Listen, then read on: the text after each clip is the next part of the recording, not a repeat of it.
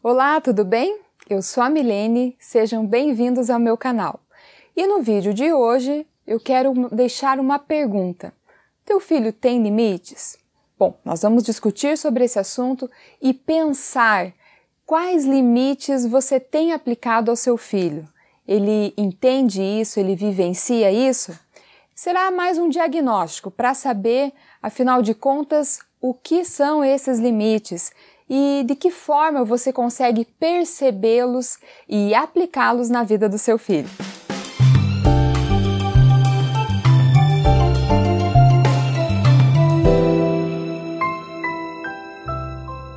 Ah, e as crianças de hoje não são como antigamente.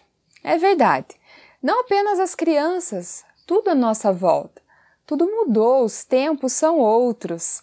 E, consequentemente, as crianças também serão crianças diferentes. Mas diferentes de quê? Das antigamente.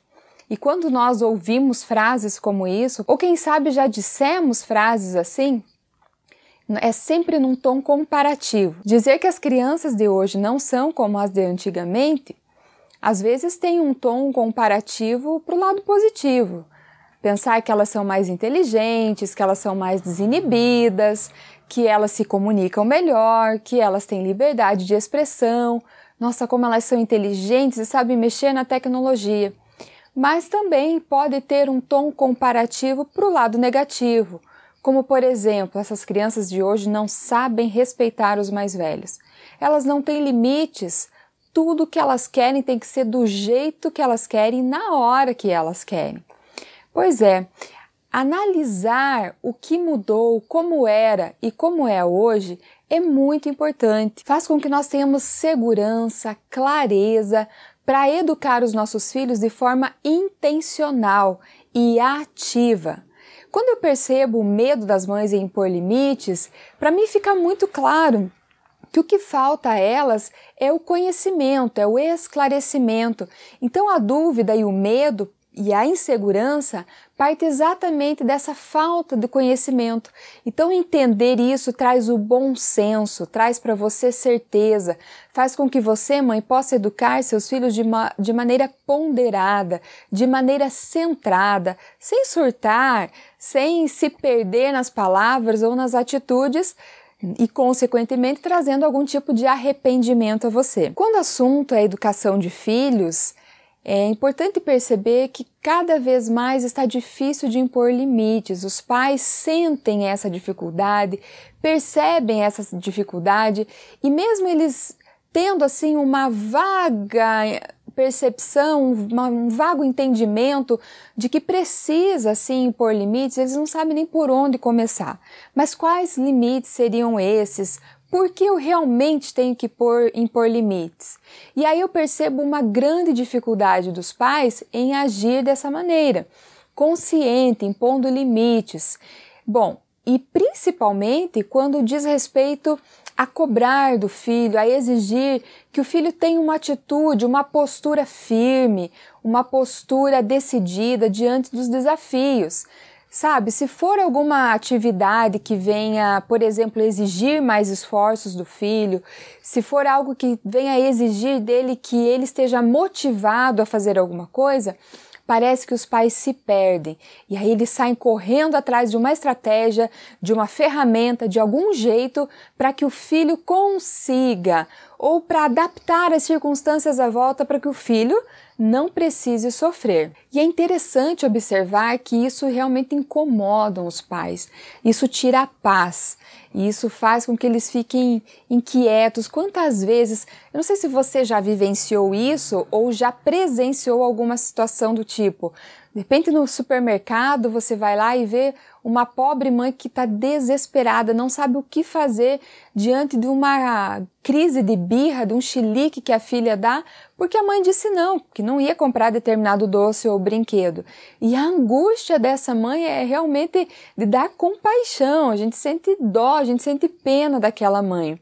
Bom, o que eu quero propor com você hoje é que nós venhamos pensar pelo menos cinco, as cinco principais mudanças que a sociedade viveu ao longo dos anos, e nós vamos partir mais ou menos da década de 50, 60 e entender as mudanças, as principais mudanças que a sociedade vivenciou e que todas essas mudanças, todas essas transformações, todo esse tempo no que diz respeito à educação de filhos impactou diretamente no que nós vivenciamos hoje. E é importante entender que essas mudanças, elas impactaram e alcançaram todas as esferas da sociedade, desde a família, a escola, o lazer, a diversão, até, por exemplo, programas de televisão, canais né, no YouTube, uh, cinema, enfim, foram mudanças que impactaram toda a sociedade e todas as esferas dessa sociedade. E o que eu gostaria de chamar a atenção é que quando nós formos analisando essas mudanças, nós possamos perceber que essas mudanças elas redirecionaram o pensamento da sociedade, o pensamento, a maneira de pensar, principalmente dos pais. Hoje você não prioriza mais a questão dos limites, não se dá mais ênfase a questões de motivar o filho a enfrentar as adversidades, tampouco estimula os filhos a exercerem a disciplina, o autocontrole, o respeito. Por quê? Porque se preza muito mais por uma vida em que a criança é, desfrute da felicidade, desfrute da liberdade e do prazer. Parece que é mais ou menos assim. Nesse momento, os filhos vêm ao mundo para que sejam felizes, para desfrutar das coisas boas deste mundo. Mas o resultado de tudo isso é notável. Nós temos visto os filhos, crianças cada vez mais mimados, emocionalmente fragilizados, sem o senso da gentileza, sem o bom senso da cooperação, do respeito mútuo. São crianças realmente fracas. Elas não conseguem resolver situações por si mesmas, a não ser que os pais interfiram. Então eu quero chamar a sua atenção para que nós venhamos percebendo nessas cinco principais mudanças essas características que as, que as mudanças trouxeram para a sociedade. O ambiente externo que os nossos filhos vivem exerce uma influência muito grande na vida deles.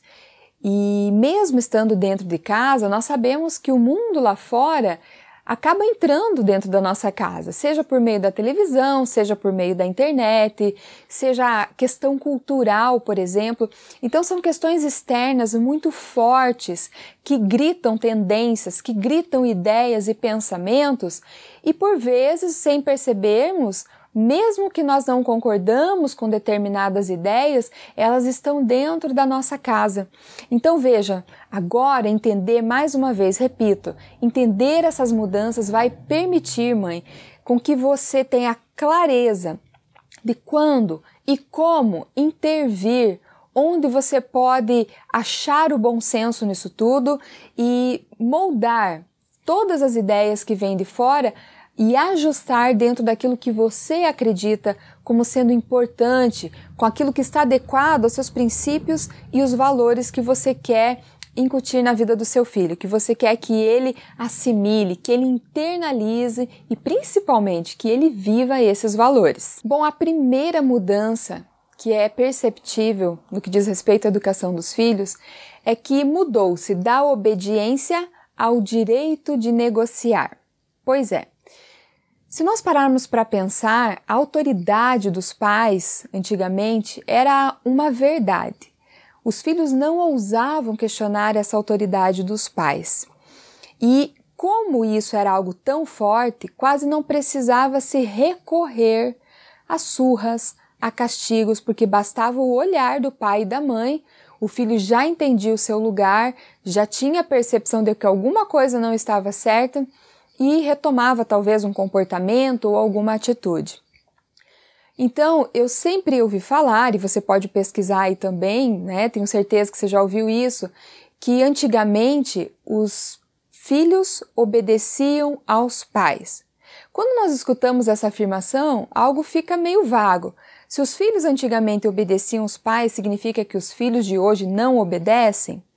O fato é que Antes, os filhos tinham um papel muito definido na família: obedecer. Ponto. Era isso. Era essa expectativa que os pais tinham de que os filhos simplesmente obedecessem a eles. E, e é fato que algumas pessoas sempre afirmam, né, que ah, aquilo não era respeito à autoridade do pai, era medo. De fato, de fato era um tipo de medo, mas não um medo absurdo e cego. Era um medo de que o, o filho tinha medo de perder o amor do pai e da mãe. Então, obedecer para ele significava também garantir que esse amor que os pais sentiam por ele não ia ser anulado, não iria se desfazer, não iria se desperdiçar. E aí eu tenho certeza que alguém que está me ouvindo aqui deve falar: Ah, Milene, mas antes era tudo muito severo. Vejam, existem exceções.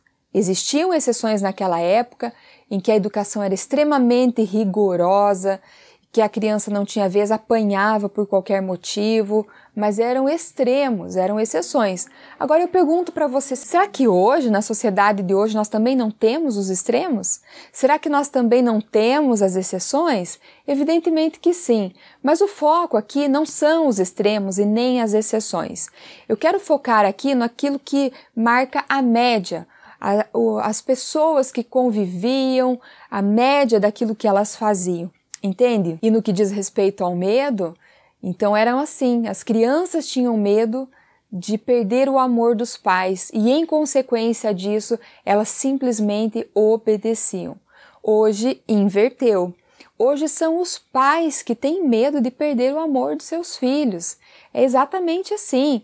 Os pais ficam angustiados, os pais se desesperam quando não conseguem atender um desejo, nem que seja um capricho do filho, mas eles ficam com medo, eles ficam angustiados, preocupados de que se chamar atenção, de que se impor limite, de que se cobrar e ser exigente, isso vai traumatizar, isso vai sufocar a identidade do filho e, em consequência desse medo que os pais têm dos filhos, eles acabam simplesmente atendendo os gostos, aos desejos, procurando fazer o filho feliz de qualquer forma e esquecem de impor limites, de impor valores. E realmente a palavra é essa, é impor imposição. Por quê, gente? Porque nós, seres humanos, nós tendencialmente somos acomodados. Se você não exigir do seu filho ensinar e exigir que ele aprenda a cuidar do quarto dele, ele não vai fazer por livre, espontânea vontade.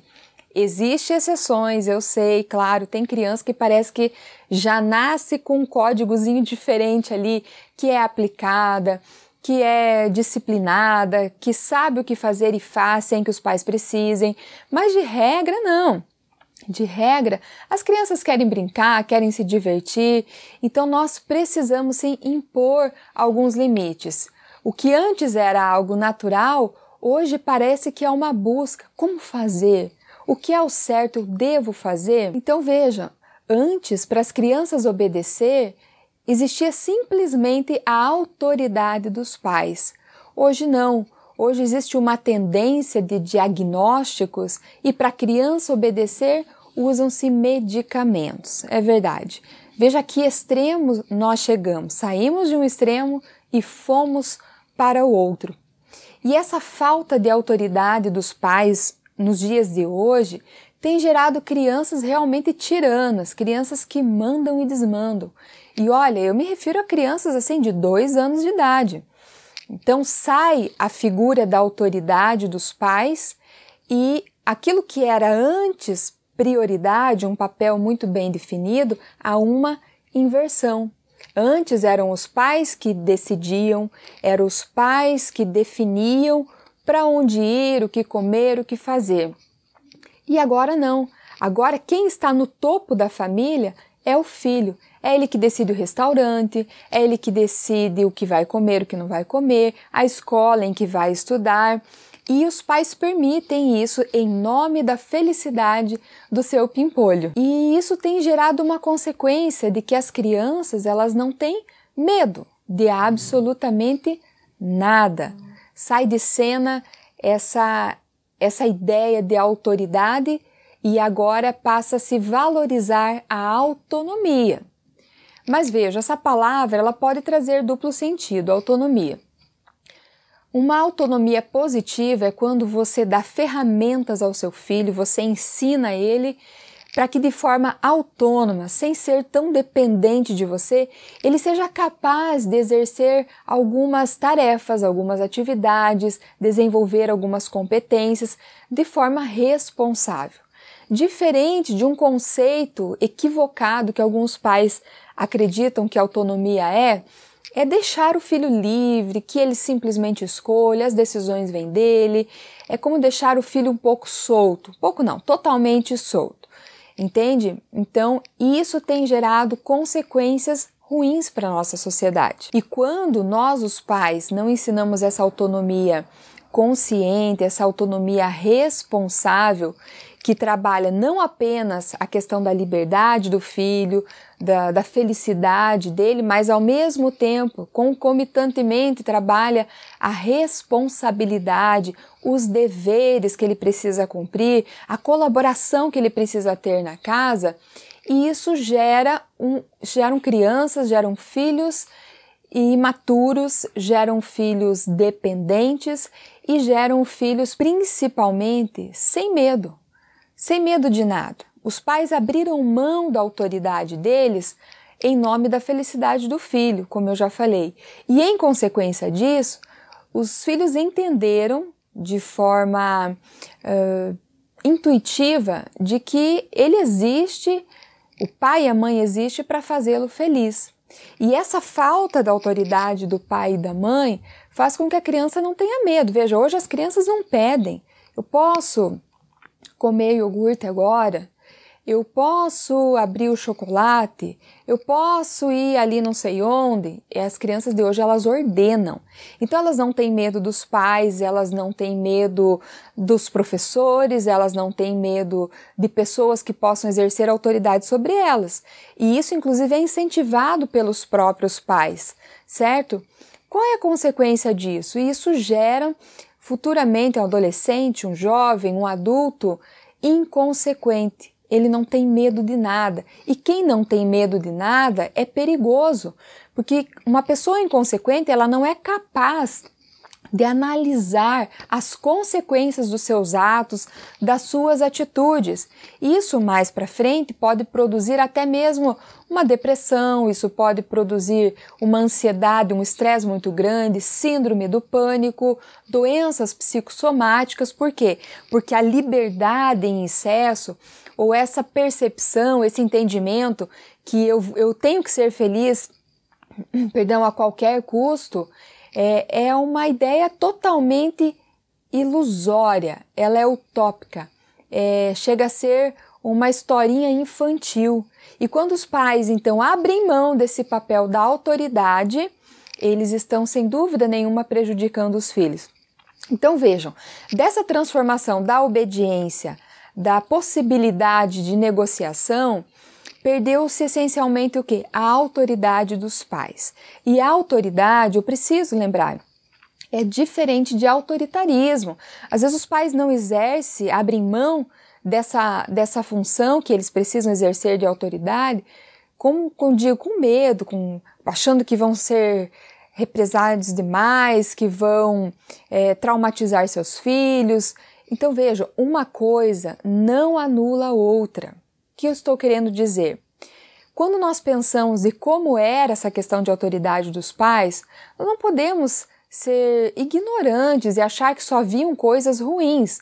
Afinal de contas, se você parar para pensar, se você for dessa geração, né, seus pais, é, seus avós, você, você respeitava os seus pais, você respeita. E mesmo que fosse uma, uma educação com maior rigor, com maior disciplina, nós precisamos reconhecer que haviam coisas boas, haviam características, elementos bons que podem ser aplicados hoje. Nós não precisamos simplesmente virar a página e dizer nada daquilo prestou, que isso não é verdade. Como eu disse, seria muita ignorância da nossa parte se nós simplesmente batêssemos o martelo. Da mesma forma, analisar as mudanças que hoje nós vivenciamos, o jeito dos pais educar os filhos, também não é de todo ruim. Tem o lado ruim? Tem o lado ruim, assim como antigamente. Mas tem também o lado bom. porque você estimular a liberdade, a autonomia, a expressão e fazer o filho feliz, isso não é ruim. O problema é quando nós estamos nos extremos. Então, o que, que é importante fazer diante dessa percepção das mudanças? Hum? Mas antes eu quero falar agora da segunda mudança que a sociedade viveu e que impactou diretamente na educação dos filhos. A segunda mudança é que antes tinha-se o cumprimento dos deveres e hoje é a busca da felicidade. Então houve essa transição do cumprimento dos deveres à busca da felicidade. Então, antigamente, o que, que os pais esperavam das filhas? Que elas casassem, que elas fossem boas esposas, boas mães, que soubessem cozinhar, administrar bem uma casa. E para os filhos, esperava-se que os filhos fossem trabalhadores, que eles fossem honestos, que eles tivessem um bom emprego, um bom salário para sustentar a sua família, que eles cumprissem com as obrigações da, da igreja, da família, do país, do trabalho.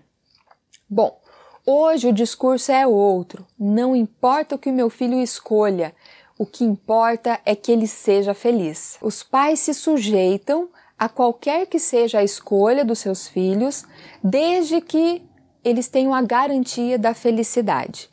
E aqui decorre um grande erro, porque é de, desse pensamento que surge a ideia de que o filho não pode se frustrar. O filho não pode ter tristezas e decepções. Então os pais desenfreadamente correm atrás para ajudar o filho a viver aquilo que ele quer, a experimentar aquilo que ele quer. E isso, gente, vale desde crianças pequenas até adolescentes e posteriormente adultos.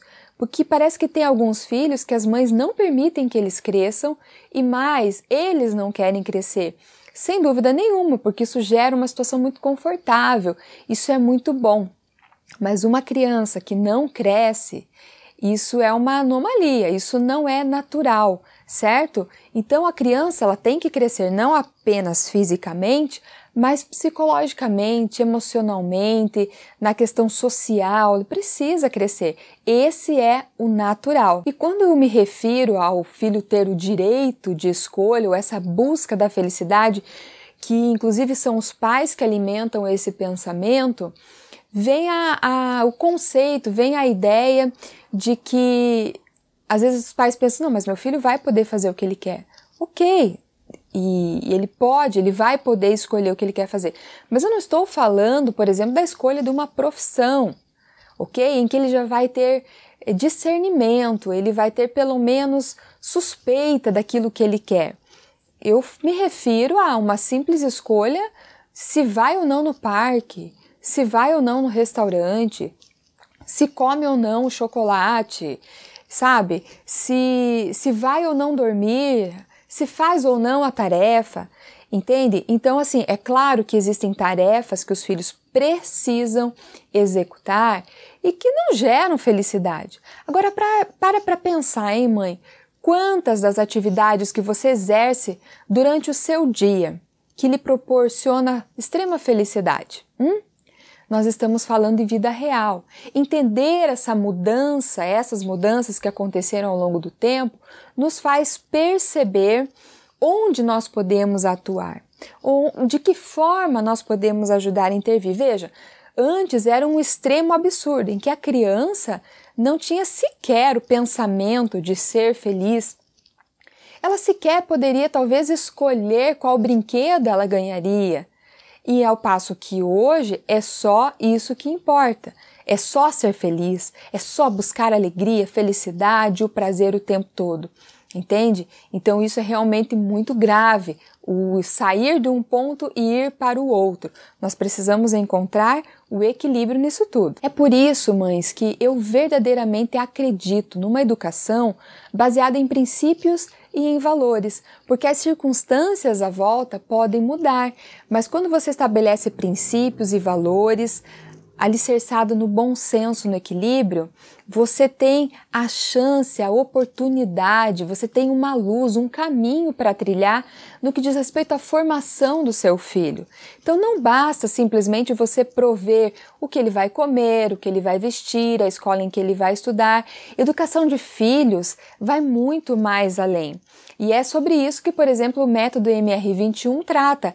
É justamente isso a proposta desse método, é trazer a análise, a luz sobre esses dois extremos de como era antes, como é hoje e o que de bom tem, né, nesses dois extremos e propor o equilíbrio, encontrar o equilíbrio disso tudo. Porque o que eu percebo é que os pais, eles se sacrificam para dar aos filhos aquilo que eles nunca nem sonharam em ter.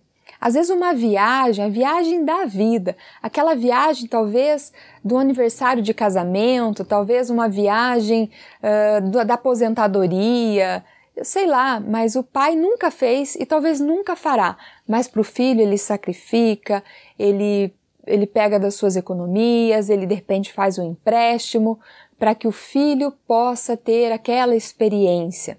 É, e quando volta, o pai cheio de expectativa, e aí, como é que foi, meu filho? Normal. Né? Então, o que, que faltou aí? Faltou desenvolver esses valores, o reconhecer o preço, o valor das coisas, a reconhecer o que os pais fazem, a ter gratidão, a entender que nada vem de mão beijada, entende? Então, e estimular e educar o filho dentro de princípios e valores, impondo limites, vai formar um ser humano muito melhor, muito capaz de atuar na sociedade. Eu me recordo agora uma situação assim que, que tipifica bem esse extremo de hoje, em que o que importa é que o filho seja feliz. Eu me recordo agora de uma situação que exemplifica exatamente esse extremo de que o filho precisa ser feliz a qualquer custo.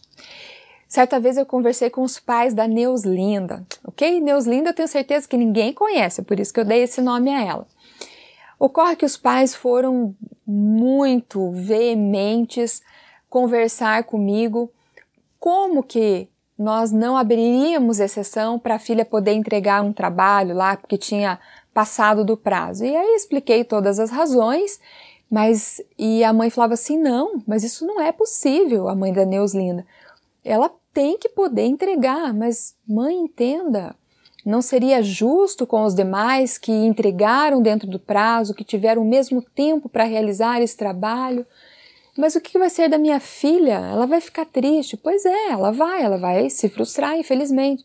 Mas eu não admito. Ela falava assim: eu não admito que a minha filha se frustre. Mãe, mas veja bem, a frustração faz parte do processo de aprendizagem. Diga-se de passagem, são as frustrações que nos ensinam a ser pessoas melhores, mas eu não admito, e ela foi taxativa, eu não admito que minha filha se frustre. Em casa eu trato ela como uma princesa e eu exijo que aqui na escola ela também seja tratada como uma princesa. Pois é. Então esse é um retrato que eu vivenciei e que exemplifica esse extremo nos dias de hoje. O que eu havia proposto para a mãe da Neuslinda é que ela ensinasse a filha, aproveitasse aquele momento e ensinasse, olha filha, da próxima vez você vai anotar na agenda, você vai fazer com antecedência, você vai entregar no prazo, porque dessa vez você vai perder nota, mas da outra tenho certeza que não. Nós vamos corrigir esse erro e não cometer mais. Então essa mãe jogou no lixo uma oportunidade de transmitir valores para Neuslinda. E quantas mães fazem isso? Preocupada, a preocupação maior da mãe da Neuslinda era justamente isso, que ela iria ficar frustrada, afinal ela era uma boa aluna, ela só tirava nota boa e isso ia prejudicar o resultado. Eu percebo que para os pais o mais importante é os resultados, aliás, são os resultados, muito mais do que o processo, quando na verdade o processo é o importante, o processo é o melhor. Quantas vezes eu já ouvi, minhas filhas estão crescendo e eu procuro estar atenta sobre isso, mas quantas vezes eu escuto mães falam assim: meu Deus, quando eu pisquei meus olhos, os meus filhos cresceram já foram embora e já são adultos. É por isso, porque a gente foca tanto no resultado e esquece que o melhor é o momento do processo em que nós estamos convivendo, em que nós estamos aprendendo e transmitindo valores. Isso é algo extraordinário. Então, quando o pai e a mãe super protegem, no sentido de querer com que o filho seja super feliz, eles abrem mão de ensinar, de cobrar, de exigir, porque funciona mais ou menos assim. Ah, se meu filho for me ajudar na casa lavando uma louça, isso vai tomar tempo dele. Por quê? Porque ele vai perder tempo no, no celular, no videogame, e aí ele vai ficar frustrado. Ah, então eu nem vou pedir. Eu nem vou exigir que ele faça. Entende? Ah, se, mas se eu tirar o celular do meu filho, o que, que ele vai fazer? Ele vai ficar perdido, ele vai ficar irritado, ele vai ficar angustiado. Então, para evitar esse transtorno emocional para o meu filho, eu prefiro não fazer. E assim as mães vão ficando reféns das exigências dos filhos que cada vez vão ser maiores. Isso é muito ruim, mãe, isso é péssimo, porque nós estamos estimulando os filhos, quando agimos assim, a entender que o que importa é ser feliz e ponto final. E aí eu já escutei muitas vezes algumas mães dizendo assim: "Ah, meu filho só vai fazer o que ele gosta". Que bom, eu espero que isso seja possível para ele. Mas vejam bem, para o filho fazer só o que gosta, ele tem que aprender a fazer o que não gosta também.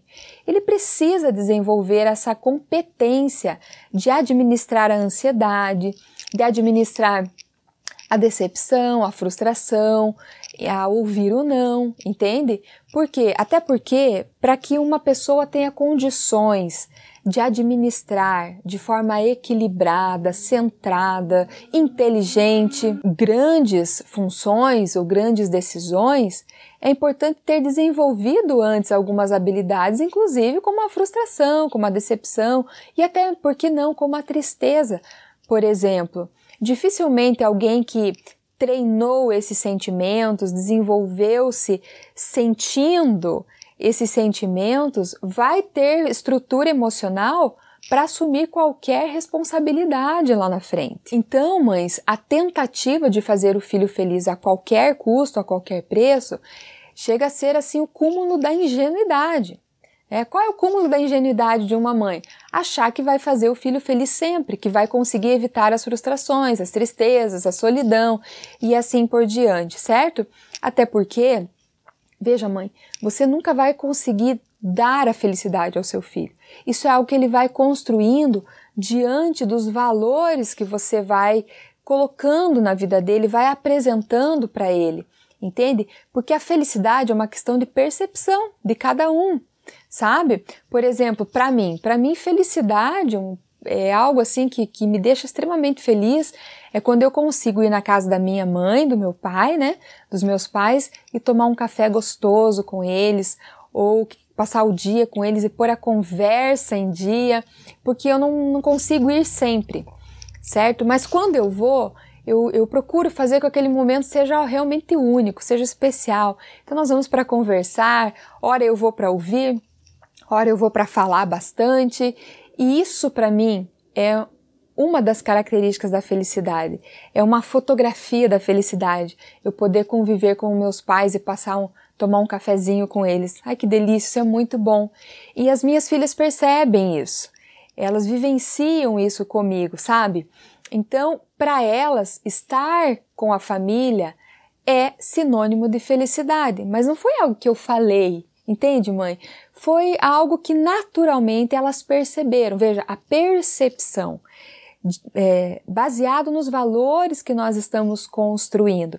E como é que eu sei que elas entendem que isso é sinônimo de felicidade? É simples. Quando, por exemplo, nós estamos à mesa almoçando, tomando um café, e a conversa começa a fluir, aquilo é tão gostoso, e eu chego sem amortecer da cintura para baixo, de tanto que a gente fica ali. E aí eu falo, ó, gente, não dá mais, vamos, né? Ou vamos pra sala, ou vamos fazer cada um precisa ser feito. Elas, ah, sempre assim. Mas já, filha, como já? Pelo amor de Deus, faz mais de uma hora que nós estamos aqui. Ah, mas eu queria mais. Conta mais novidade, conta mais história. Então foi algo que eu percebi que o que significa felicidade para mim, com estar com os meus pais, elas internalizaram isso, sabe? Então você não vai conseguir dar felicidade para o seu filho, até porque é, essa felicidade ela é muito pontual, ela é muito momentânea e ela vai passar rapidinho. E aí você precisa correr atrás de outras coisas e cada vez melhores, cada vez maiores para suprir esse desejo de felicidade do filho. É importante, se antes havia o extremo de só cumprir com os deveres, era só fazer as obrigações sem direito a pensar em ser feliz, sem direito a, a pensar em, em ter escolhas para o seu futuro, para a sua vida, esse era o extremo ruim. Hoje, o extremo ruim é exatamente isso, que não se valoriza, não se ensina que a criança ou adolescente precisa cumprir deveres mesmo que ele não goste, que ele tem que obedecer normas e regras, mesmo que ele não concorde. Entende? Isso vai dando envergadura, isso vai lapidando, isso vai tornando ele cada vez mais forte emocionalmente. E aí sim, ele estará preparado para que no futuro ele tenha condições de escolher o que quer que seja. E mesmo quando ele faça suas escolhas, quem é que vai garantir que até mesmo nisso ele não vai se frustrar e não vai se decepcionar. E se acontecer, qual é a estrutura que ele vai ter para lidar com toda essa situação? E a terceira mudança que ocorreu foi sair da modéstia e ir para o extremo da diversão ou do consumismo. Eu sei que se eu perguntar para você, você quer que seu filho seja consumista? Você estimula seu filho a ser consumista? Eu já sei a resposta. Com certeza não, você não faz isso consciente, certo? Mas nós estamos vivendo num contexto em que sim, nós paramos de ensinar a modéstia, a simplicidade e valorizamos o consumismo, a diversão, e é isso que importa. Veja, antigamente as crianças elas se divertiam como podiam, né? Elas iam ajudar os pais no trabalho, quem era né, mais pobre precisava contribuir na casa, os mais ricos eram vigiados pelas governantas e usavam a criatividade, a imaginação para se divertir do jeito que dava. Qualquer objeto virava um brinquedo e era assim que eles se divertiam. Não se tinham opções de brinquedos. Talvez uma criança mais, é, mais favorecida financeiramente tinha lá uma ou duas bonecas, por exemplo, talvez um ou dois carrinhos, mas quem não tinha, estava tudo bem. Afinal de contas, você não, nem sente falta aquilo que nem conhece, aquilo que nunca nem teve, certo? E era dessa forma que as crianças se divertiam. Agora hoje, hein, é possível você ver uma criança tendo chilique porque quer esse, aquele e aquele outro brinquedo. E isso não tem absolutamente nada a ver com classe social. Você pode perceber crianças, né, fazendo manhas, fazendo birras, porque quer um brinquedo diferente, porque viu na propaganda, porque o amiguinho da sala de aula tem, porque o primo tem.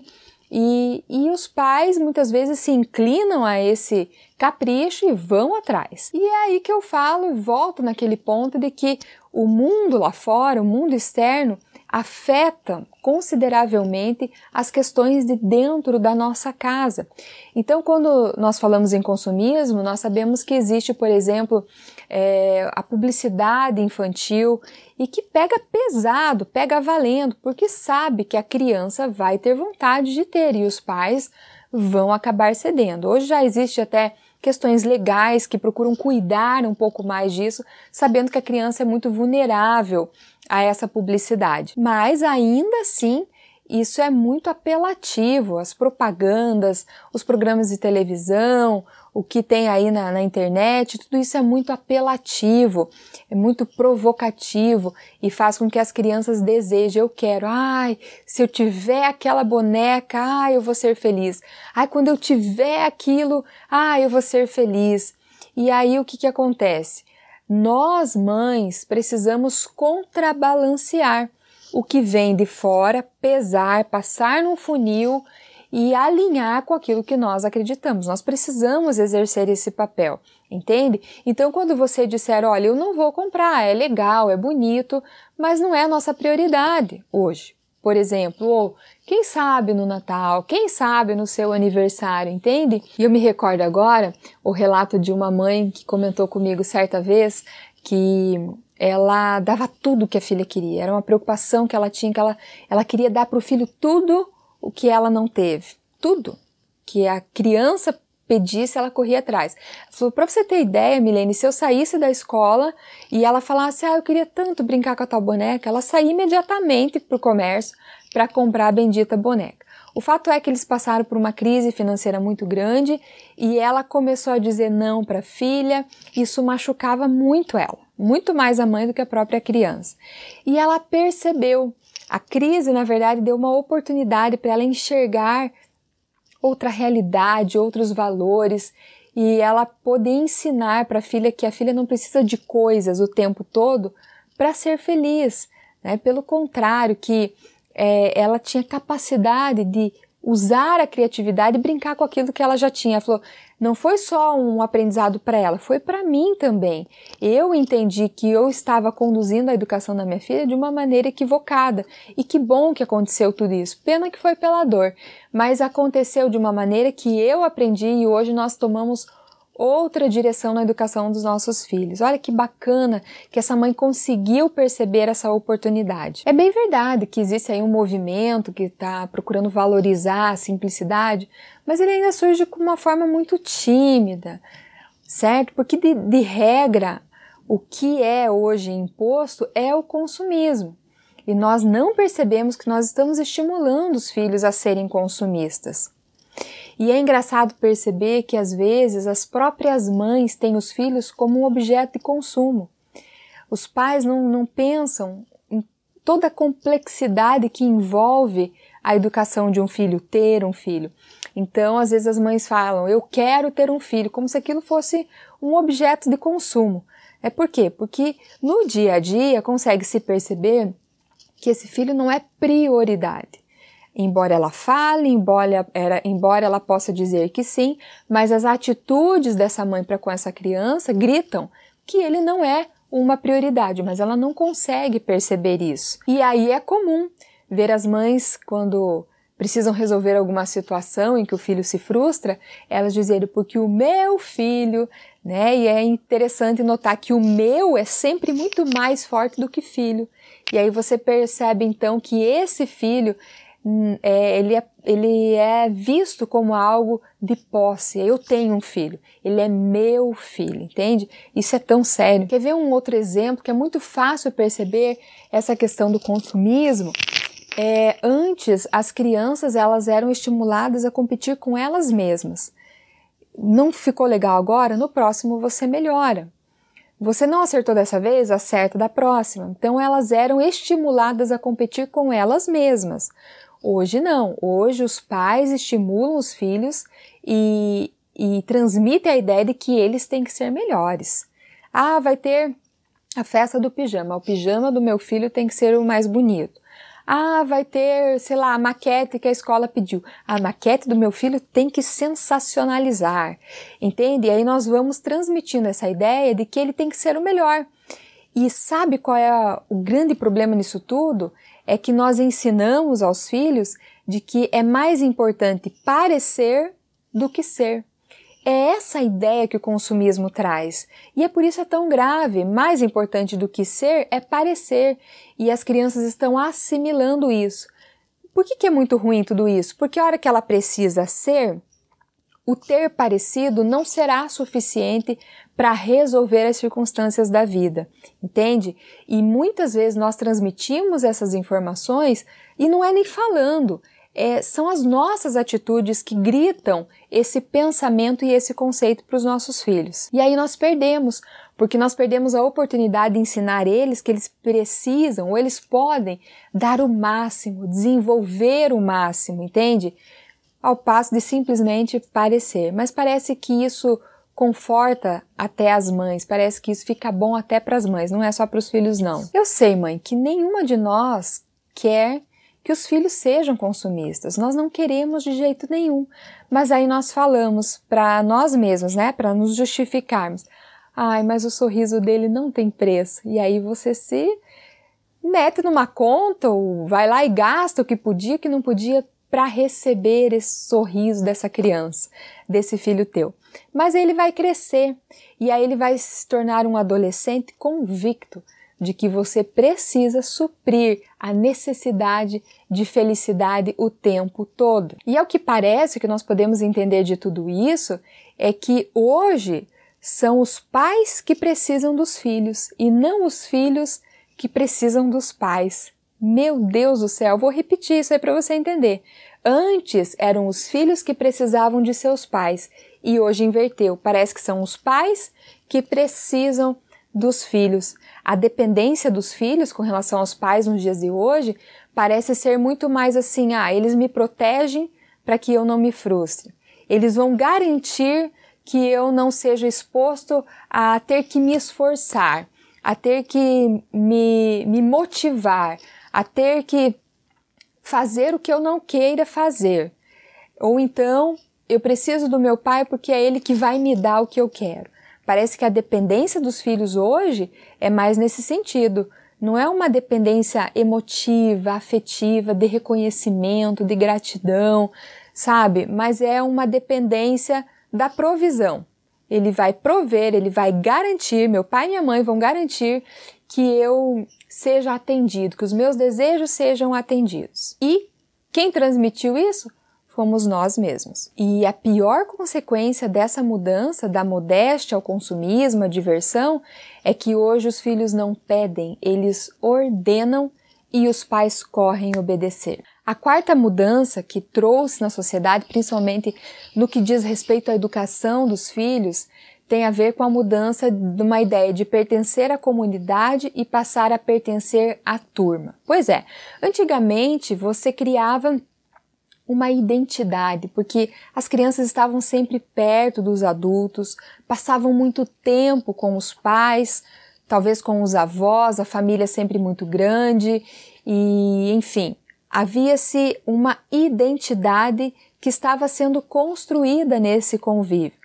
Então as crianças brincavam entre elas mesmo, não importando a idade, não tinha separação por faixa etária, brincavam com quem tinha ali, quem estavam ali, e se não estava brincando, estava ajudando aos pais. Pois bem, hoje valoriza-se muito a socialização. É importante que os filhos se socializem. Só que essa socialização ela é intermediada, ela é pensada, ela é conduzida, ela é direcionada pelos pais ou pela escola, enfim. Ao filho só vai brincar com crianças menores porque vai que os grandes acabam derrubando e acaba machucando o meu filho. Entende? A ideia de fazer parte da turma. Ai, meu filho, eu quero que ele é, tenha amizades, que ele se socialize, então eu vou levar ele na festa aqui, na festa ali, às vezes os filhos nem querem. O que nós não percebemos é que com isso, essa criança, pensando que é tão importante se socializar com os outros, aí que tá, a preocupação dos pais hoje é que é, essa socialização aconteça com o outro, lá fora. E não se preocupa que a socialização aconteça dentro de casa. Porque muitas vezes os pais estão em casa, mas estão tão ocupados, tão atarifados ou tão envolvidos com o momento de lazer que ele pode ter de descanso que o filho acaba ficando de lado. Gente, vocês iriam se impressionar com a quantidade de relatos que eu já ouvi de adolescentes, de criança, que eles têm saudade dos pais. E os pais estão em casa, eles moram na mesma casa. De, de mães que, por exemplo, os filhos não sabem nem se, se eles sabem ou não cozinhar. Será que a minha mãe cozinha bem? Não sei porque a gente não, não fica em casa, a gente vai comer fora e cada um está com o seu celular. Então, essa socialização que os pais se preocupam tanto é que ele socialize lá com alguém lá fora. E às vezes em casa isso acaba padecendo. E o que é de ruim nisso? Se antes as crianças conviviam mais com os pais, com outras crianças, elas iriam construindo a identidade. E agora, quando a gente expõe os filhos, vai lá, você precisa fazer amizade, vai lá. Ô fulano, vem aqui brincar com meu filho. Ô Beltrano, vem aqui ser amiguinho do meu filho. Ou ficar ligando para a mãe dos, dos colegas para intermediar uma amizade. Veja, uma amizade é algo que nasce naturalmente. Forçar não é legal nem mesmo para criança. E aí, o problema disso tudo é que a criança vai crescendo e as referências que ela passa a ter são referências externas. São referências da turminha, do amigo, do pai, da mãe do meu amigo, entende? E aí vem ainda de forma forte a questão da mídia, a questão do marketing, que muitas vezes apresentam ideias que se contrapõem ao que você acredita. Mas aí tem um detalhe, ele cresceu e você perdeu essa socialização com ele em casa. A identidade, os pensamentos dele foram fomentados, alimentados por pessoas externas, entende? Então, claro, socializar é importante. Eu não estou dizendo que não é importante, mas mais importante do que seu filho estar socializado com outras crianças, com outros adolescentes, é importante que ele esteja integrado a você, aos pais, à família, porque isso vai construindo uma identidade. Isso evita futuros problemas, por exemplo, de, de se de, de ter confronto de ideias. Nunca ninguém vai pensar igual mas princípios e valores são importantes estarem muito bem estabelecidos. E parte, muitas vezes, dos confrontos que os adolescentes apresentam com os próprios pais ou com as pessoas mais velhas é uma simples consequência disso. É, os pais questionam, ah, mas ele não conversa comigo, ah, mas tudo que eu falo ele não aceita, diz que eu não sei de nada, quem sabe é o amigo, é a turma. E é fato, às vezes isso não foi construído. E aí não vai ser na adolescência que isso vai aparecer como um passe de mágica. A quinta mudança, e essa aqui é, eu, ela exprime muito o que nós vemos hoje, é que antes as crianças precisam, precisavam ser automotivadas e hoje elas precisam ser motivadas. Vou repetir. Saíram da automotivação para a motivação. Antes, a responsabilidade de se motivar era das crianças, pertenciam a elas. Então, se era alguma coisa de interesse, por exemplo, se a criança queria aprender alguma coisa que era de interesse dela, era ela quem corria atrás.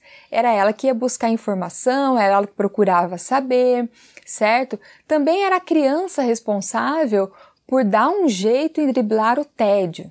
É, criança também sente tédio. E era ela que ia resolver isso se ia brincar, se ia procurar aprender alguma coisa de interesse, enfim. E até mesmo para evitar conflitos com o pai, com a mãe, até mesmo para evitar problemas disciplinares com os pais, a criança era quem se virava. A motivação partia dela, ou seja, ela se automotivava para realizar alguma circunstância, ok?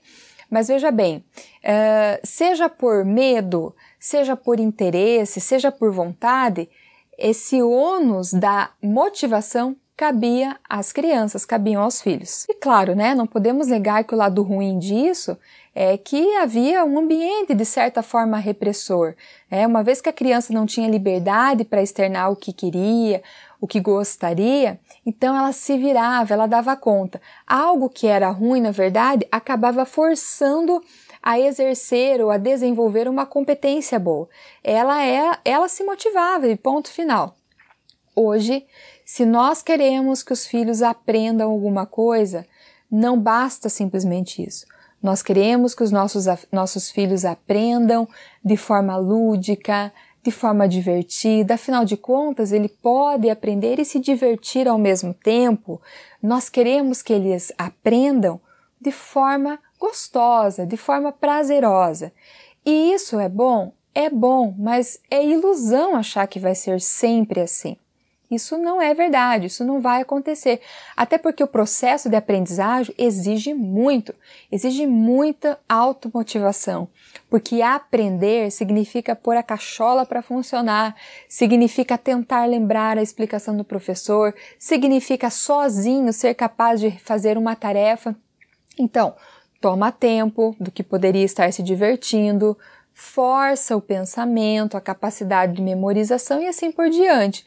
Então, o aprendizado por si não necessariamente vai ser sempre gostoso e prazeroso, mas criou-se uma cultura, e eu digo, me permita essa ousadia, dizer que é uma cultura absurdamente ingênua e ilusória imaginar que o filho vai aprender sempre motivado. As consequências disso é algo realmente muito ruim. Por quê? Porque a criança cresce de forma passiva, simplesmente assistindo todos à sua volta se esmerando para atender às suas vontades, para fazer com que tudo à sua volta seja bom, agradável e legal.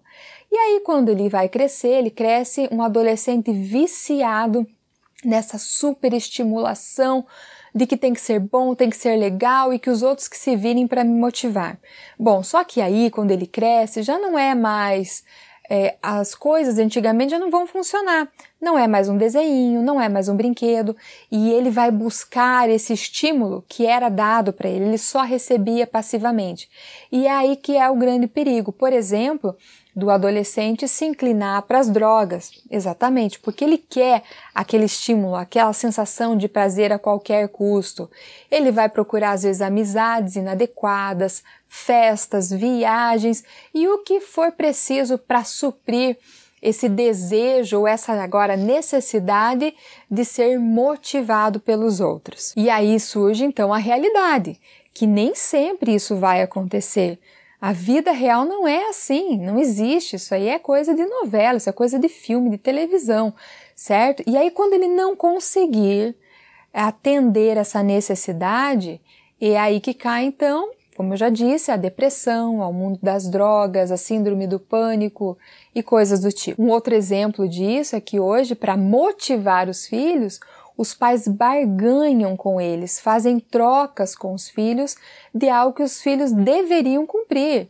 Estudar, por exemplo, né? Eu mesmo já tive uma aluna que, que eu lembro que ela falava assim, ai, pro, é, eu tenho que ir bem nessa prova, porque minha mãe falou que se eu não for com nota vermelha, não era nem se eu tirar uma boa nota, se eu não for com nota vermelha, eles vão me dar o iPhone e tal, assim, assim. Eu, mas como assim? Né? Mas você não acha que você quer a tua obrigação ir bem na escola? Você trabalha? Você... Não, só estudo, então. Entende? Então os pais começam a barganhar de novo, focados no resultado e não no processo. Olha o que, que os pais estão ensinando para os filhos quando eles barganham. Eu sempre dando um estímulo para que ele faça alguma coisa da qual ele deveria fazer por obrigação, como por exemplo, estudar, ajudar na casa, ter limite do tempo de internet, ter limite do tempo que passa nos games e assim por diante. Sobre essa questão da automotivação, ela é muito perceptível no ambiente escolar. Antigamente, os pais matriculavam os filhos na escola, quando matriculavam, e eles tinham uma expectativa que os filhos aprendessem e tirassem boas notas, principalmente nota de comportamento. A nota da matéria, da prova, se eles não fossem bem, tudo bem, sem drama, sem estresse, vai melhor na próxima. Mas a nota de comportamento, ah, essa era inadmissível. Ai do filho, se fosse com nota vermelha em comportamento. Pois é, antigamente existia isso.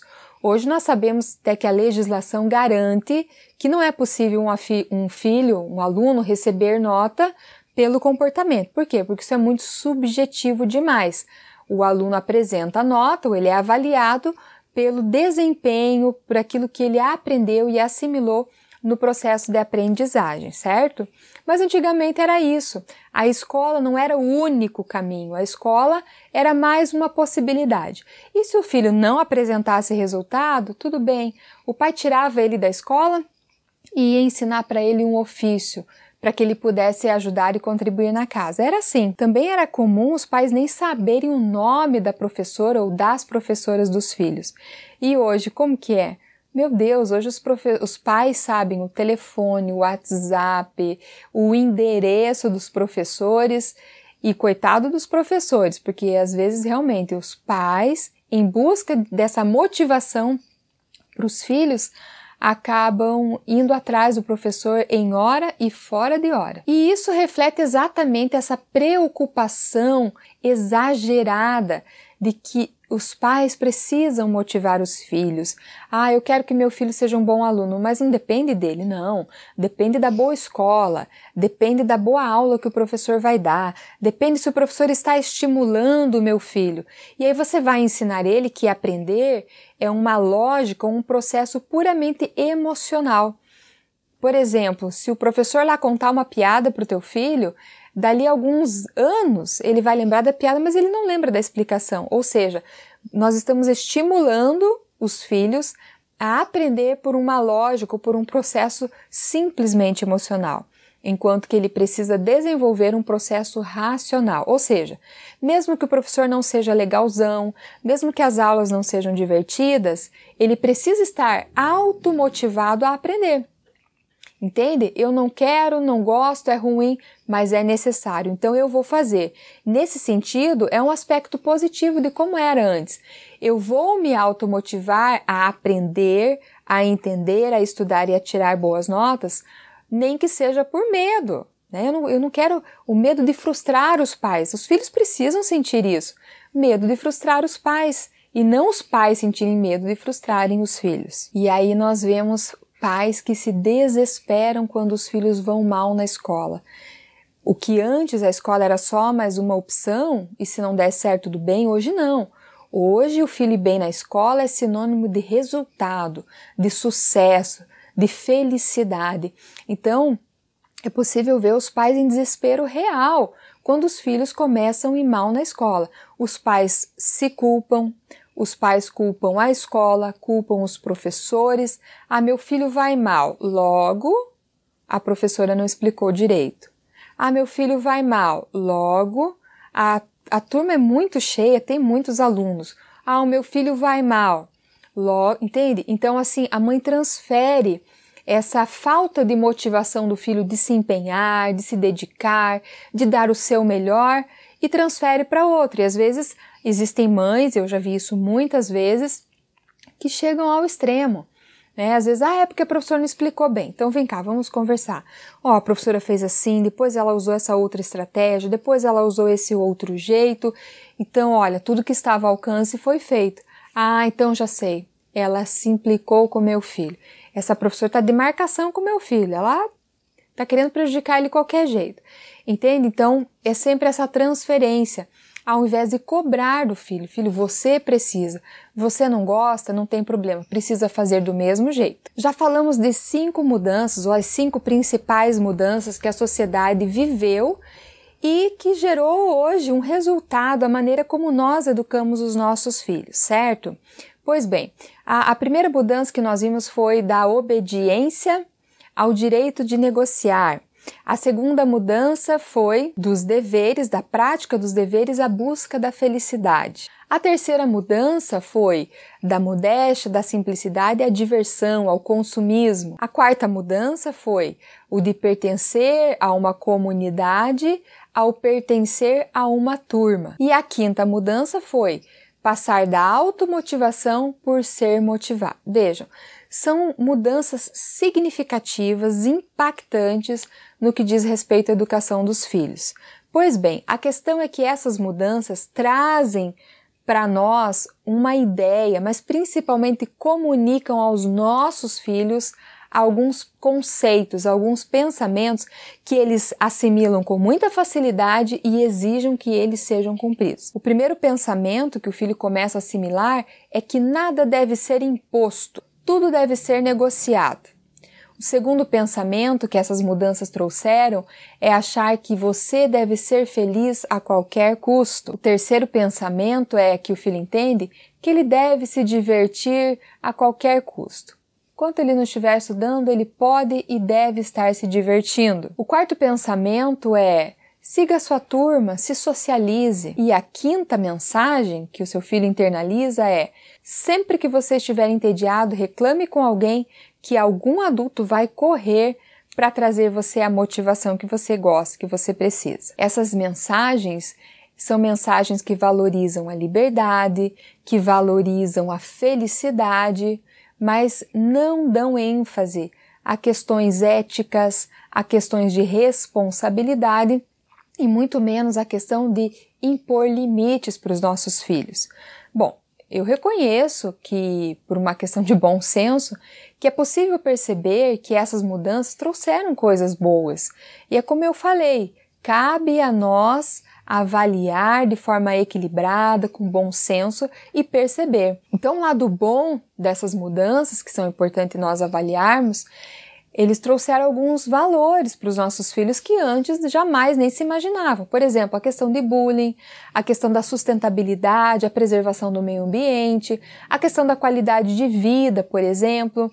Então, são valores que hoje são perceptíveis, são internalizados em decorrência dessas mudanças, certo? Porém, esses valores precisam estar alinhados a valores importantes que lá atrás tanto se prezavam, como a ética, como a responsabilidade, como autonomia, porque se eles não estiverem alinhados, eles são capengas, eles deixam a desejar, porque aí veja bem, eu já vi isso e possivelmente talvez você também.